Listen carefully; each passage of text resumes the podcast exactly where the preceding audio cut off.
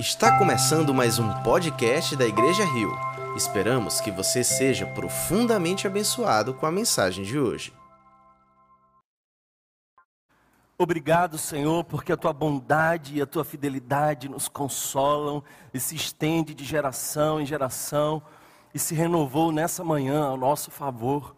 Eu te peço, Pai, que mais uma vez, pela tua misericórdia, tu me use e pela tua graça nos alcance com a poderosa palavra que tu tens para nós. Que sejamos terreno fértil, onde a semente poderosa do Evangelho venha frutificar a cem por um. Que hoje, Senhor, possamos ouvir e obedecer a voz que ecoa do Espírito Santo em nossos corações. Que sejamos encontrados, Senhor, como o endereço dessa mensagem, para a glória do teu nome.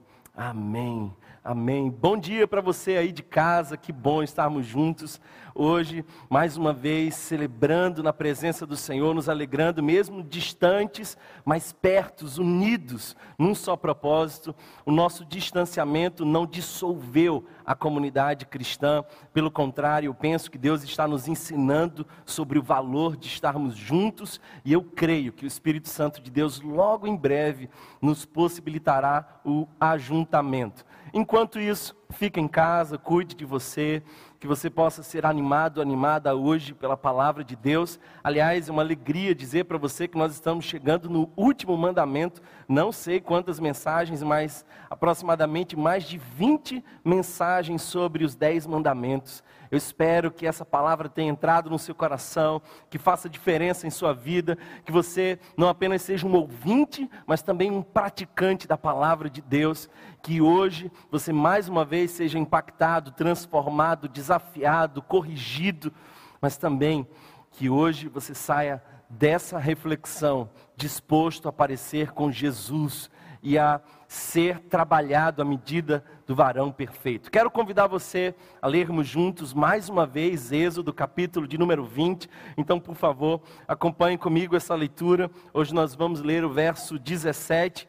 E se você estava acostumado com os últimos mandamentos, cujas palavras eram bem objetivas, essa é um pouco maior, porque nós estamos ah, trabalhando um dos mais importantes mandamentos, e vocês vão entender já já porque não cobiçar é uma das maiores palavras de liberdade que nós temos aqui, também um dos maiores desafios. O verso 17 nos diz assim: Não cobiçarás a casa do teu próximo, não cobiçarás a mulher do teu próximo, nem seus servos ou servas, nem seu boi ou jumento, nem coisa alguma que lhe pertença. Nem coisa alguma que lhe pertença.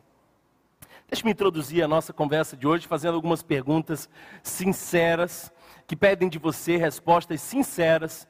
Então, por favor, me diga se você pudesse ter o carro de qualquer pessoa, o que você gostaria de dirigir? Se você pudesse ter a casa de qualquer pessoa, onde você gostaria de morar?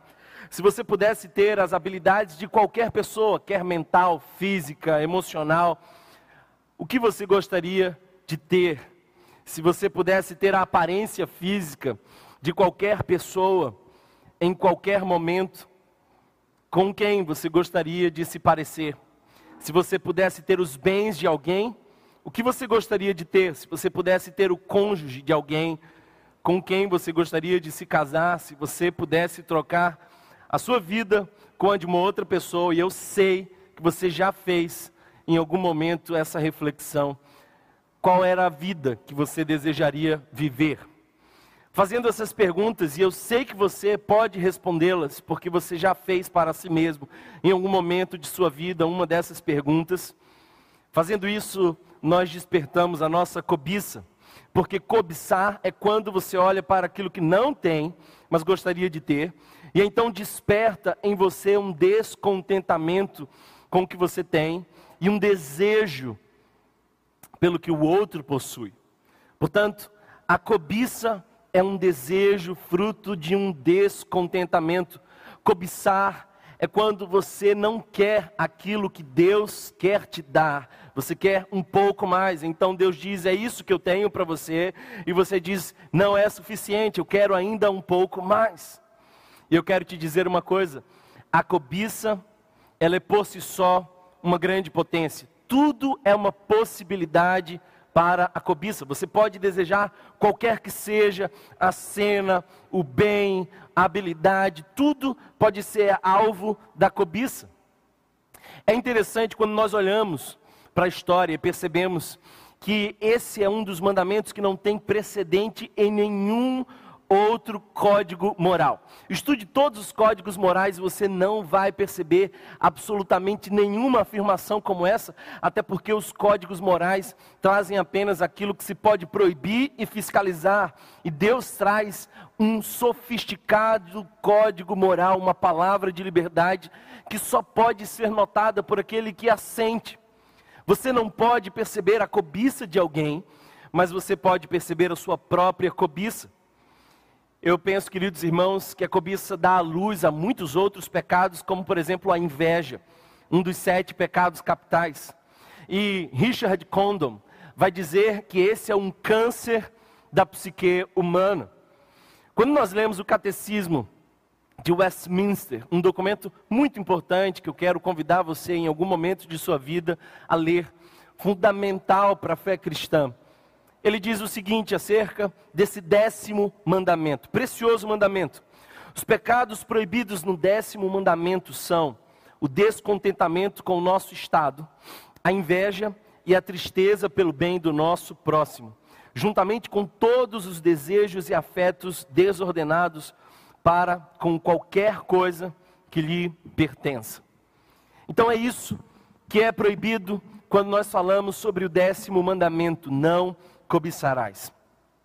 E note que Jesus, ah, em diversas vezes, ecoa esses dez mandamentos quando ele ensina no Sermão da Montanha. Nós vamos entender um pouco mais sobre essa realidade do Novo Testamento quanto à cobiça na próxima quarta-feira. Então, desde já, eu convido você a assistir a segunda mensagem sobre a cobiça.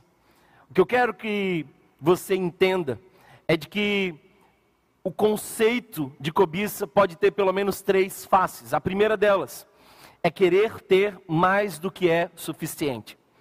Se você busca mais do que é suficiente, se a suficiência daquilo que você aparentemente tem lhe supre não é o bastante, isso é, com toda certeza, cobiça. O desejo incontrolável por ter o mundo e buscar mais é a cobiça.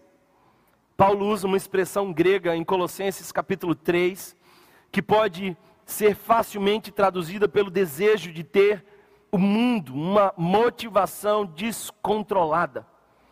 E quando nós lemos provérbio, nós vemos uma simples, mas profunda forma de definir a cobiça. Deixe-me ler para vocês, de maneira poética e simples. Provérbio descreve a cobiça da seguinte forma: A sanguessuga tem duas filhas.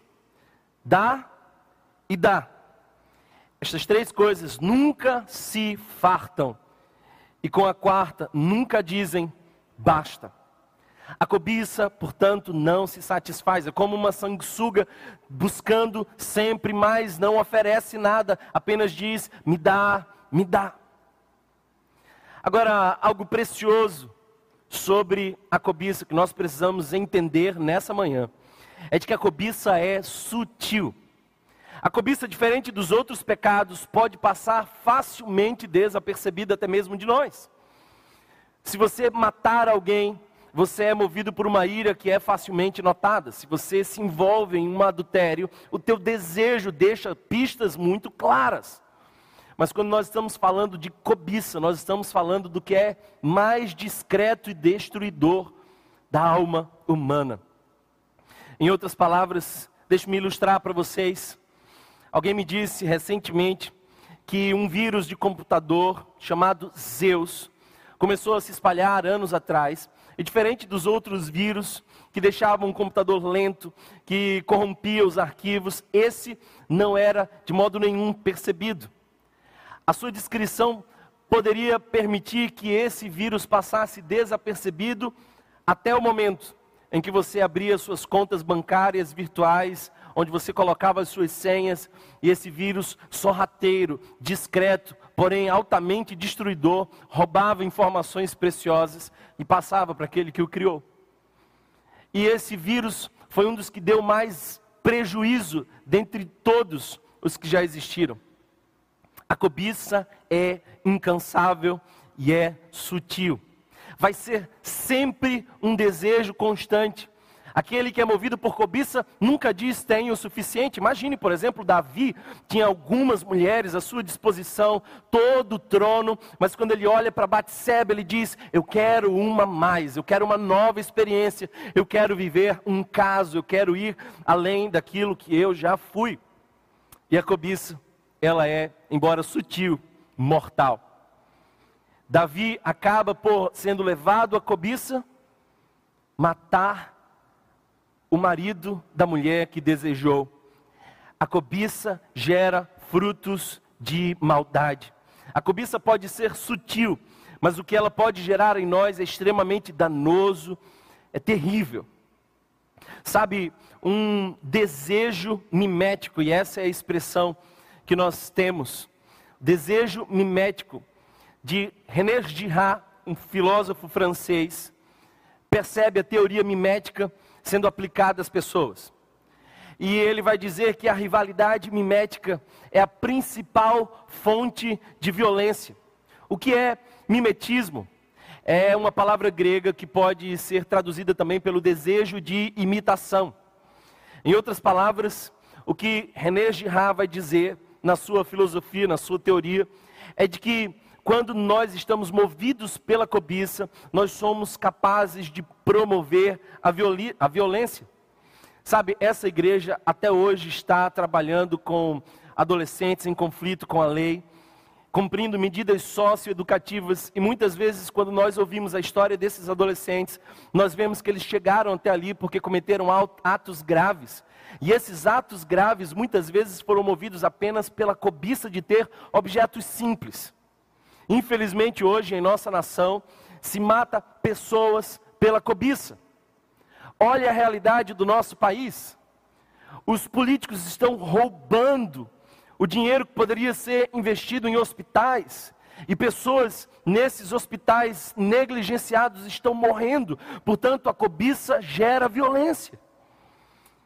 Em outras palavras, nós não podemos desperdiçar a reflexão sobre a cobiça, porque não é um pecado menor que os demais. Aliás, eu queria dizer para você que dentre os dez mandamentos, os mais difíceis de cumprir, julgo eu, é o primeiro e o último.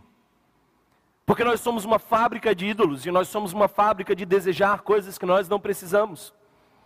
Não cobiçar as coisas alheias. É a síntese de toda a teoria de Gené Girard, esse filósofo francês, que embora não fosse cristão, percebe o valor desse décimo mandamento. Ele vai, portanto, dizer que a inveja é uma forma corrompida de desejo e imitação. E ele faz uma diferença entre o desejo simples e o desejo mimético. Eu quero que você entenda isso. O desejo simples é quando você julga que precisa de algo e não há ninguém entre você e o objeto. Mas o desejo mimético é quando você deseja algo porque viu que alguém tem algo e aquela pessoa é o modelo de sua referência de desejo. Por isso, toda vez que você acha que alguém é mais feliz porque possui algo e você passa a desejar algo que alguém possui, então você está envolvido nesse desejo mimético desejo terrível, mas infelizmente movido pela cobiça.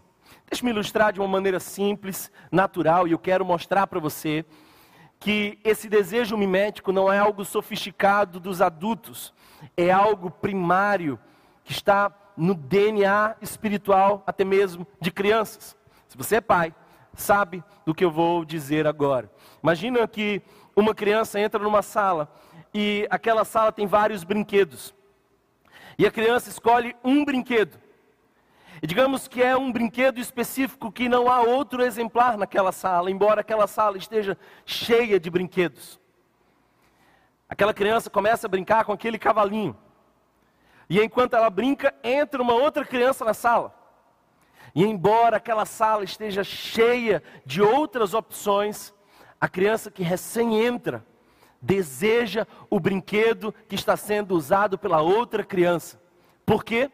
Porque aquela criança, número dois, na cena, olha para número um e nota uma felicidade, nota uma satisfação e julga que, aquele, que aquela satisfação é fruto da realização de interagir com aquele único brinquedo. Talvez seja por isso que nós estamos comprando um celular novo, dividido em 24 vezes e nos endividando com isso. Você não tem um problema com dívidas, você tem um problema com cobiça e você precisa ser tratado por isso. Nós estamos desejando o que aparentemente faz feliz a outras pessoas, especialmente quando nós estamos interagindo com a parte mais falsa e maquiada da nossa geração, que é as redes sociais.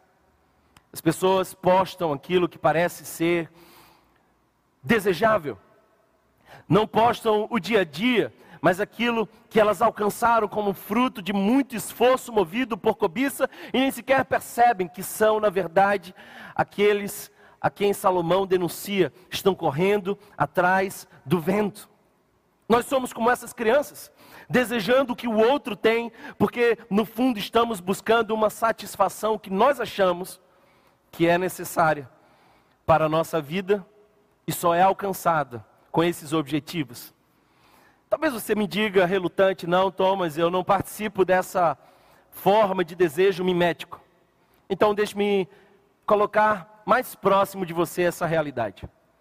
Imagine que alguém que trabalha na mesma função que você, ao mesmo tempo que você, que tem as mesmas habilidades que você, recebe uma promoção.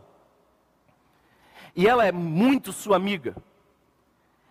Embora seja muito a sua amiga, quando ela passa a ganhar um pouco mais, aquilo gera um incômodo em você. Isso acontece porque você deseja o que ela tem. Mesmo que você seja bem remunerado, você ainda quer um pouco mais. Qual é o problema da cobiça? Eu quero que você entenda isso. A cobiça nos faz nos movimentar de maneira nociva em pelo menos três direções. A primeira delas é quando nós desejamos ou tentamos ser ou ter o que o outro tem ou é.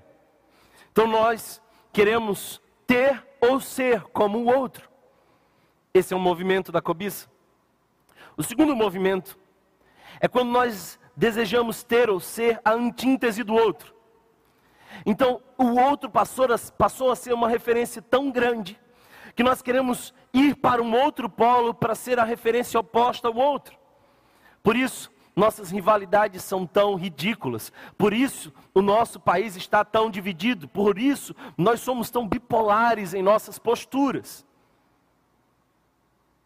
Uma outra movimentação que a cobiça nos faz ter é desejar tentar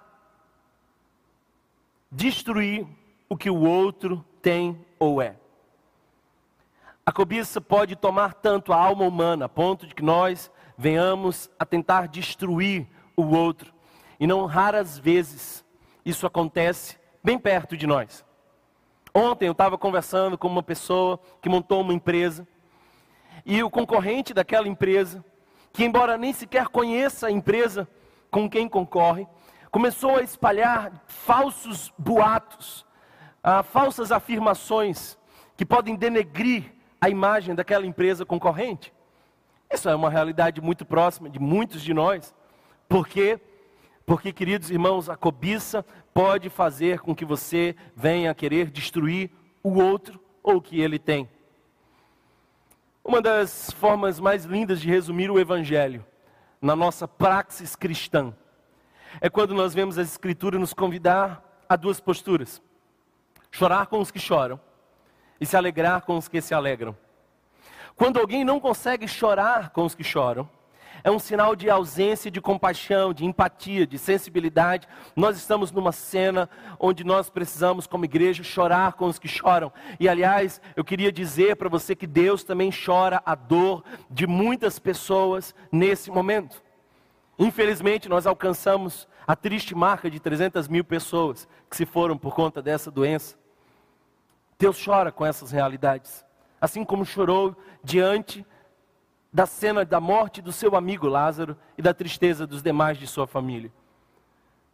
Mas a parte de chorar com os que choram até parece mais fácil. Você, se não é insensível, consegue sentir a dor de alguém. O maior desafio desse texto me parece ser alegre com a alegria do outro. Alegrar-se com a alegria do outro vai pedir que você vença o domínio da cobiça. Se você está tomado pela cobiça, você não se alegra com a vitória do outro, mas você deseja ter aquela mesma vitória para você.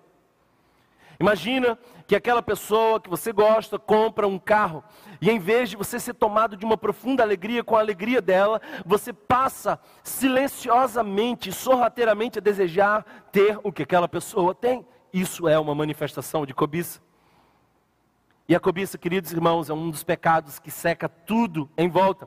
A cobiça está relacionada a outros muitos pecados. Por isso Jesus foi tão duro, tão direto quando disse: ninguém pode servir a dois senhores. Porque nós vamos adorar a um e rejeitar a outro. E quando ele explica o contexto de sua fala, ele diz: ninguém pode servir a Deus e às riquezas. E não entenda aqui que Jesus está dizendo que a riqueza por si só é má, mas frequentemente ela é adorada, e como é adorada, ela passa a ser um Deus, ela é uma expressão de idolatria. Portanto, cobiça e idolatria andam muito juntos. Quando Paulo vai alertar o jovem Timóteo, aquele jovem na fé que estava começando o seu ministério, Paulo vai dizer que o dinheiro é a raiz de todos os males. E essa expressão não pretende dizer cuidado com aquelas notas que carregam poder, mas é quando aquela nota toma o nosso coração pela cobiça. O que Paulo está fazendo aqui é alertar a Timóteo quanto à cobiça. E ele diz o que a cobiça tinha gerado. Porque alguns nessa cobiça, diz Paulo, se desviaram da fé. Essa não é uma tentação só nossa, também foi uma tentação do próprio Jesus. Quando em Mateus capítulo 4, o próprio Satanás vem propondo que todas, todos os reinos do mundo fossem dados a Jesus, se ele apenas se prostrasse e adorasse a Satanás. O que o diabo estava pretendendo fazer era convencer a Jesus de que a cobiça pode gerar bons resultados. E é interessante a resposta do nosso Mestre Jesus, que não se rendendo àquela tentação, diz: só a Deus podemos prestar culto. Note que a idolatria e a cobiça andam juntas. Note que você não pode cobiçar algo sem destronar a Deus do seu coração.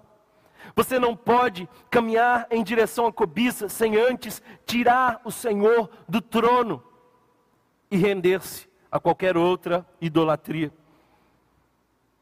Quando Jesus diz: Buscar em primeiro lugar o reino de Deus e a sua justiça, e as vos demais coisas lhe serão acrescentadas. Ele está dizendo, em outras palavras, que o desejo do nosso coração deve ser buscar as coisas do alto, porque as demais as demais que podem muitas vezes iludir as pessoas que são levadas à cobiça, elas são facilmente acrescentadas para aqueles que não correm atrás delas. Eu quero fazer um alerta para você. Eu quero dizer para você que a cobiça te machuca. A cobiça é um problema na nossa relação com Deus, mas a cobiça também é um problema na nossa relação conosco mesmo. Quando Jesus, em Lucas capítulo 12, verso 15, faz um alerta importante, ele pretendia nos proteger de um terrível mal. E a expressão que ele usa é guardai-vos. Eu gosto da versão NVI que diz: então lhes disse, cuidado, fiquem de sobreaviso. Fiquem de sobreaviso contra todo tipo de ganância. A vida de um homem não consiste na quantidade dos seus bens. Em outras palavras, Jesus estava dizendo: olha, vigiem, ponham 24 horas os guardas de sua mente em alerta. Se você quer proteger um lugar, você não põe apenas um guarda num horário específico, você põe todo um sistema de segurança que funciona 24 horas.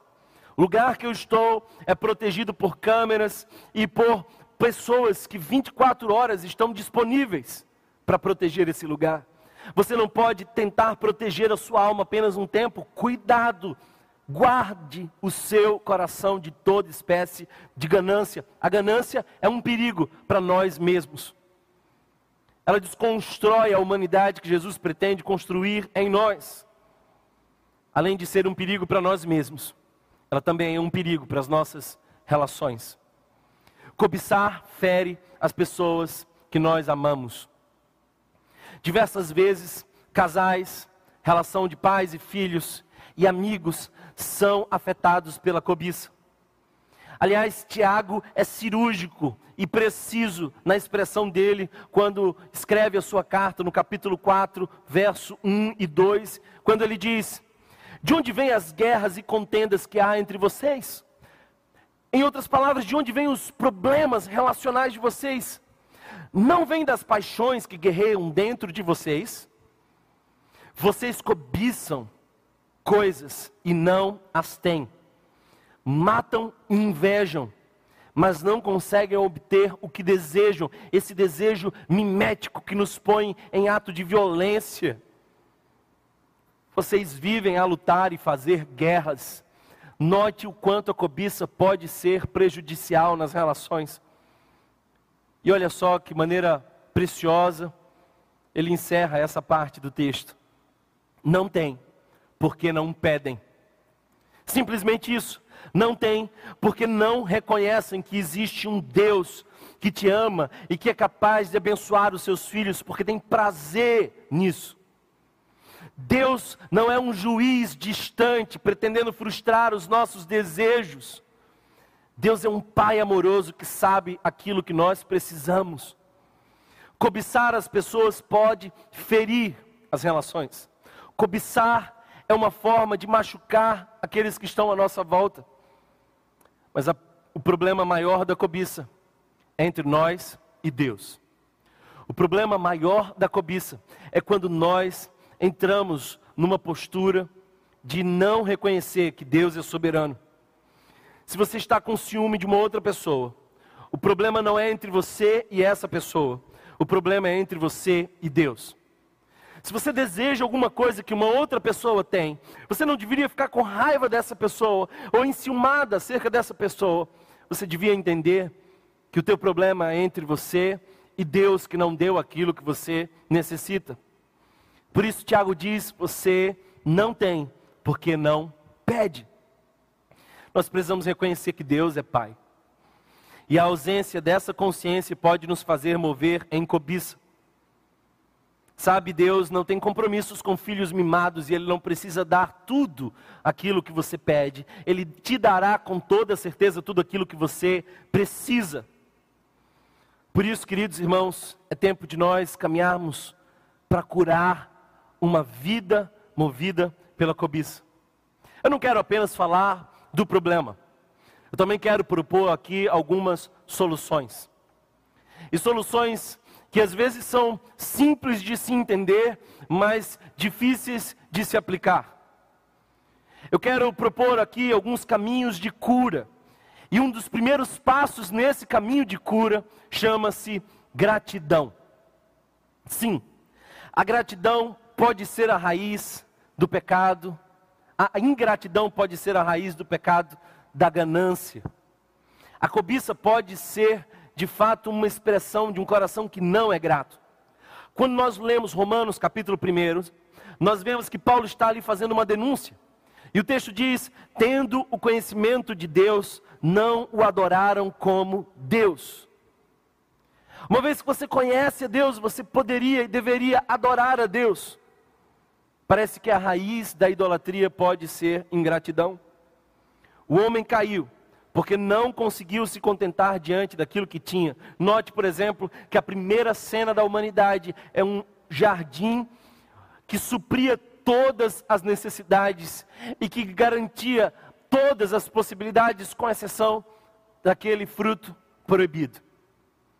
E o homem podia se satisfazer na presença de Deus e desfrutar de tudo que Deus o tinha dado, tornou-se ingrato e moveu-se na direção contrária à vontade de Deus.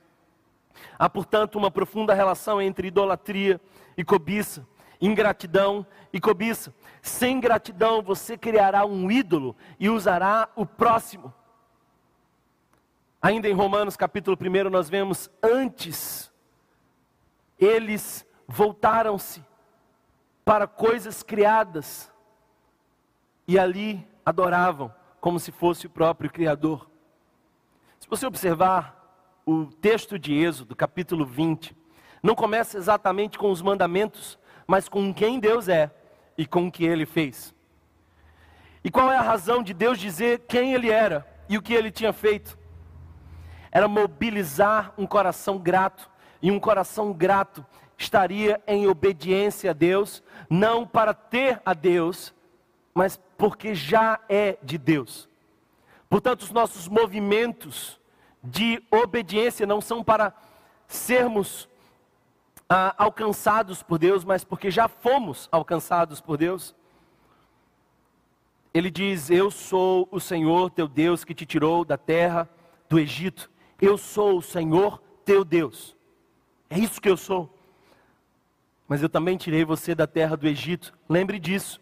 E se o teu coração for grato, você não será movido pela cobiça, mas pela obediência à vontade de Deus. Portanto, queridos irmãos, quando nós temos um problema de cobiça, nós não resolvemos com soluções superficiais e morais. Nós não dizemos para alguém que é movido pela cobiça, que gera um pecado sexual, olha, controle-se. Nós não dizemos apenas para ele mudar os seus hábitos e o seu comportamento. A solução que o Evangelho nos propõe é muito mais profunda. A cobiça só é vencida com um caminho de espiritualidade. A solução é teológica. Ser grato pelo que tem, pelo que Deus dá.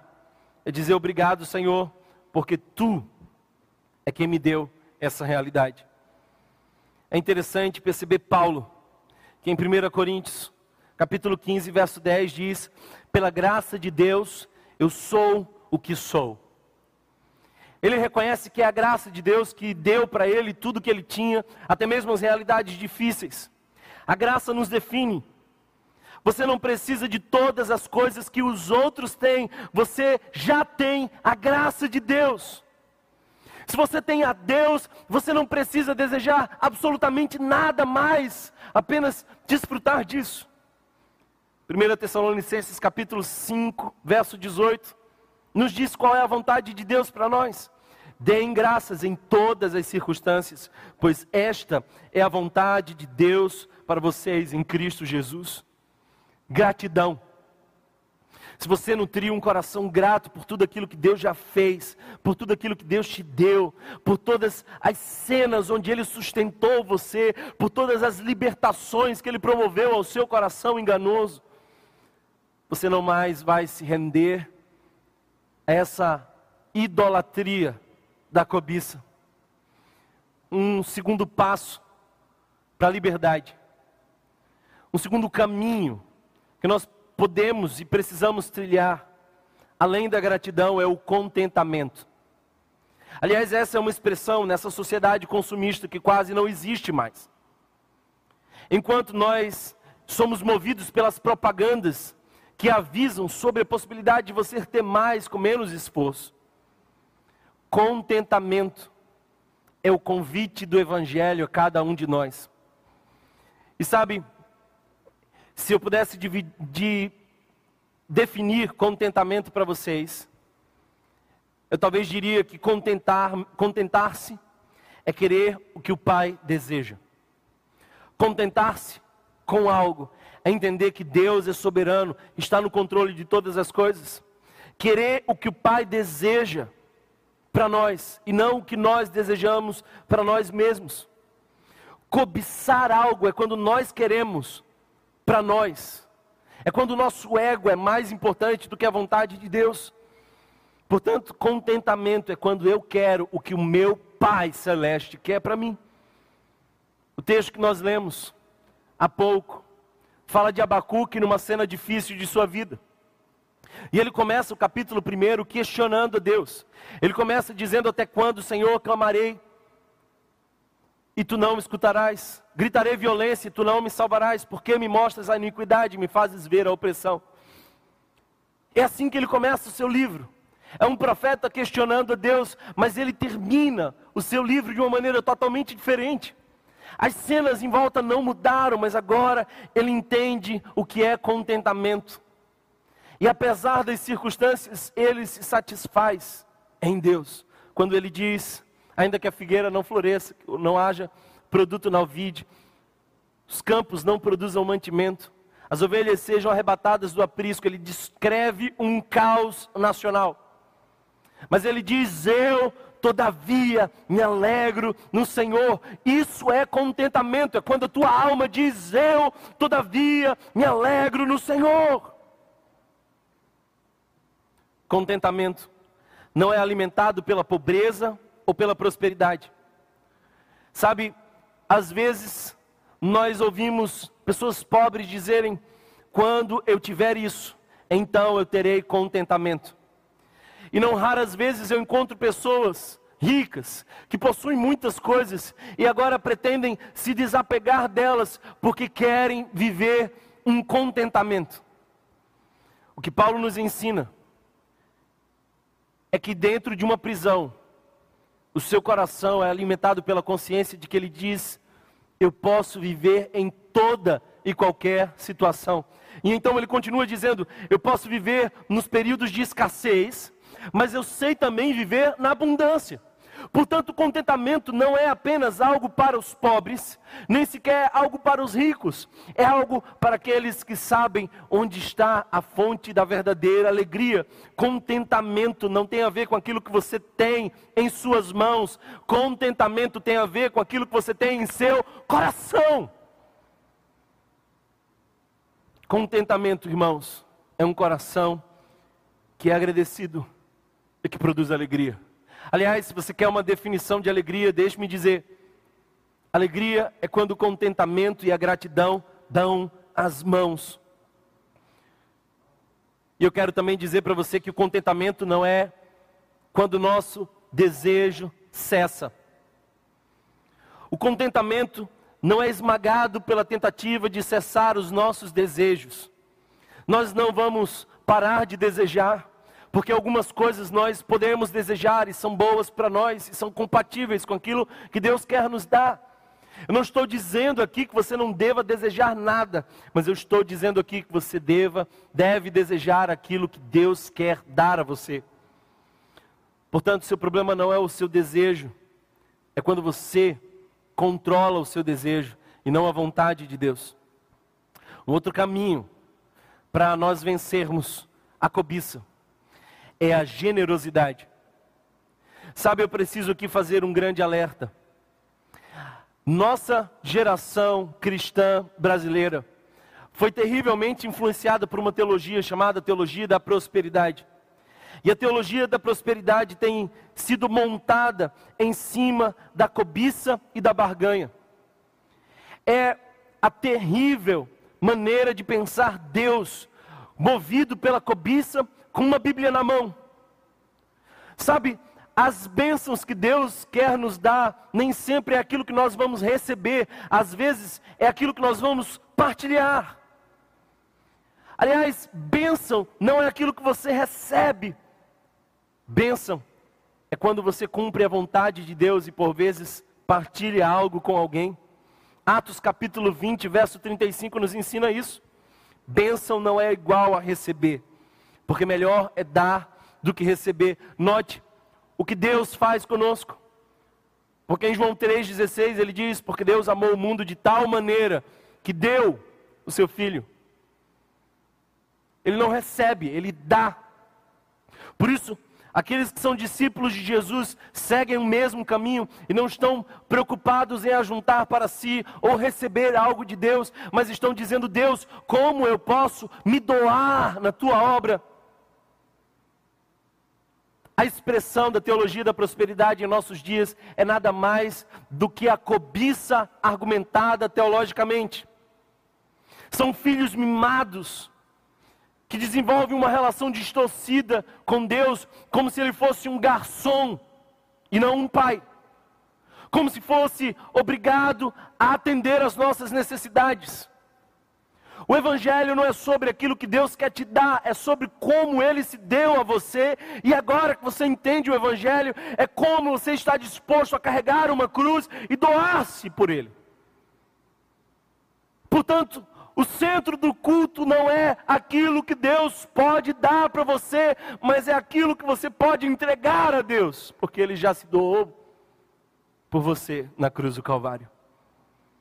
Generosidade se o teu coração é movido pela cobiça, decida viver a cultura da generosidade.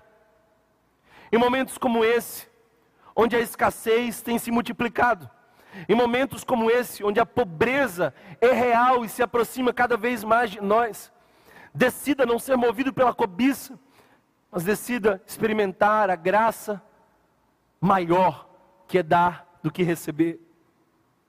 Por último, mas não menos importante, último passo para que você possa livrar-se da cobiça é encontrar satisfação em Cristo.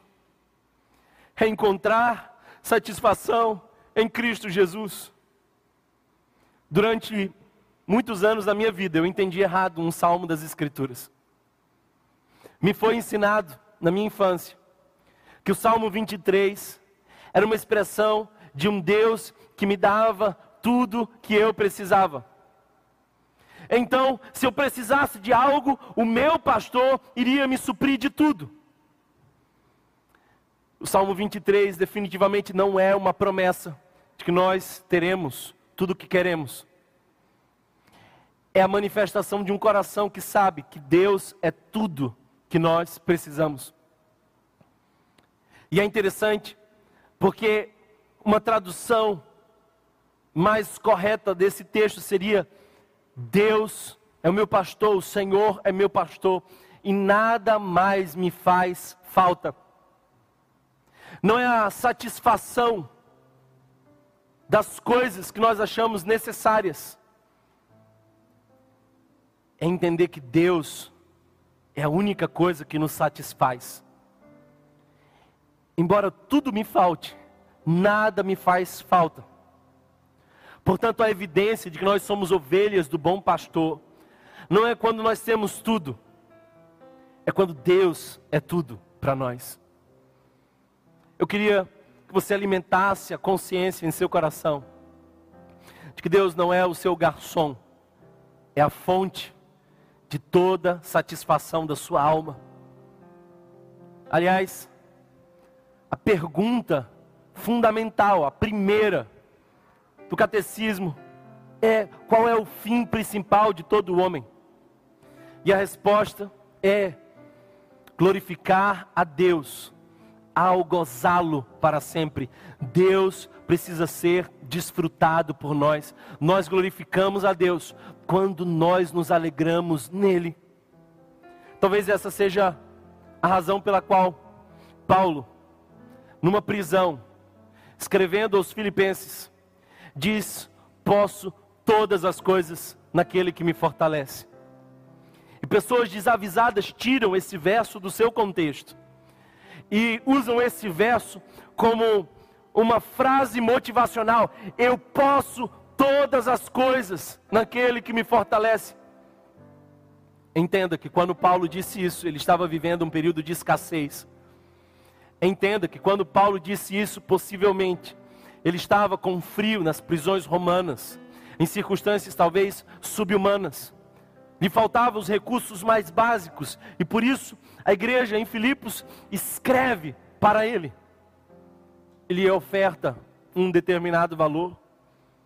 E ele agradece, dizendo: Olha, obrigado pelo valor que vocês me deram, mas eu quero também lembrar para vocês que eu sei passar por privações, eu sei o que é não ter os recursos, eu sei o que é não ter aquilo que me dá conforto, eu posso todas as coisas daquele que me fortalece. Eu sei viver na abundância, mas eu também sei passar pela escassez, porque a minha satisfação plena não está em receber aquilo que eu cobiço, mas em entender que Deus é aquele que me fortalece.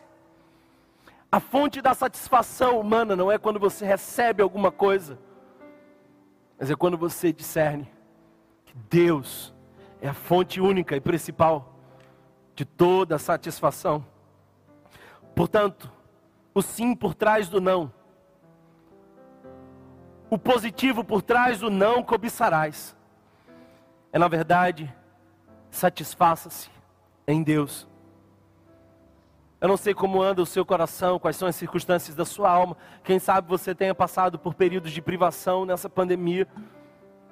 E se você está precisando de algo, fala conosco. Nós queremos ajudar você. Como igreja, nós queremos manifestar graça de Deus, socorrendo os necessitados. Mas eu também gostaria de animar você a não se entristecer com a escassez, mas a lembrar Assim como Paulo, você pode tudo naquele que te fortalece. A tua satisfação plena não está nas coisas que você recebe, mas na, na salvação que Jesus já te deu. Se você está lidando com alguém que tem problemas na vida, não tente encorajar essa pessoa a adquirir apenas novos hábitos. Essa mudança comportamental não é sustentável ao longo tempo. Nós não precisamos reajustar a nossa vida moral. Não é esse o essencial problema. Nós precisamos de algo mais profundo que isso. Nós precisamos encontrar a fonte de satisfação e ela está em Jesus. O que nós primeiro precisamos não são mudar os nossos desejos, mas encontrar uma fonte que supre os nossos desejos, Jesus de Nazaré. Qualquer que seja a situação, nós podemos tudo naquele que nos fortalece. Eu quero convidar você a refletir dentro das profundezas de sua alma. Você tem sido levado ou levada pela cobiça, quem sabe você tenha dito a si mesmo que precisava de algo mais para ser feliz. Quem sabe olhando para o seu vizinho, você disse: Eu preciso de um casamento como o dele, ou dos recursos que ele possui, ou dos talentos que ele tem. Mas eu vim aqui dizer que você precisa caminhar em liberdade, entendendo como é viver em contentamento, manifestando diante de Deus a gratidão por tudo que ele já te deu assumindo um compromisso de sair de si mesmo em generosidade para o próximo e encontrando em Jesus a fonte de satisfação de tua alma. Posso todas as coisas naquele que me fortalece. Todas as coisas quer dizer ser viver na abundância, mas também posso passar por privações, porque não é aquilo que Deus pode me dar, é quem Ele é para mim. Ele não é o meu garçom, ele é a satisfação mais profunda da minha alma. Portanto, eu não sou refém de uma alma que cobiça, correndo atrás do vento. Eu sou discípulo daquele que preenche o meu interior, até mesmo nas noites mais escuras e desafiadoras da nossa vida. Que você encontre satisfação em Jesus. Que você possa expressar isso em generosidade ao próximo. Que você possa olhar para a sua vida com gratidão e que você possa olhar para as coisas em volta com contentamento, não reféns da cobiça, mas livres para vivermos na presença de Deus.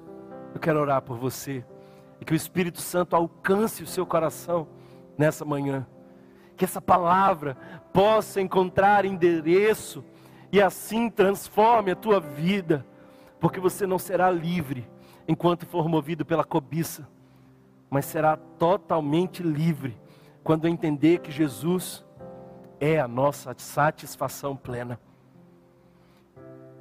Jesus, eu oro para que tu venha libertando o nosso coração de toda expressão de cobiça. Liberta-nos da inveja, liberta-nos, Senhor, de desejar freneticamente mais, porque o pobre não é aquele que tem pouco, o pobre é aquele que precisa muito. Nós precisamos de Ti, Jesus. Nós precisamos, desejamos a Ti, Jesus. E já te temos. Portanto, o meu coração não se inclina a Ti buscando mais das coisas que Tu já me deu. O meu coração hoje diz, Pai, o que eu posso partilhar com meu irmão que não tem. O meu coração se inclina hoje dizendo, Pai, obrigado por todas as coisas que Tu tem me dado. Em qualquer circunstância eu te agradeço. O meu coração hoje diz, ainda que a figueira não floresça, eu, todavia, eu, todavia, e o todavia nada mais é do que uma expressão poderosa de contentamento. Eu, todavia, mesmo no meio de uma pandemia, eu, todavia, mesmo quando aquilo que eu achava que era necessário não vem, eu, todavia, porque a minha alegria não vem dos cenários que mudam, a minha alegria vem do Deus que nunca muda. Eu, todavia, me alegro no Senhor e exulto no Deus da minha salvação, porque eu estou certo de que Ele me fará andar por lugares altos. Receba essa palavra hoje em nome de Jesus e seja movido à gratidão, ao contentamento, à generosidade e à satisfação plena em Jesus.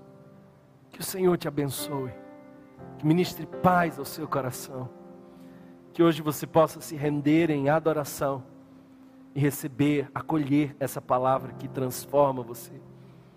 Amém. Nós vamos louvar.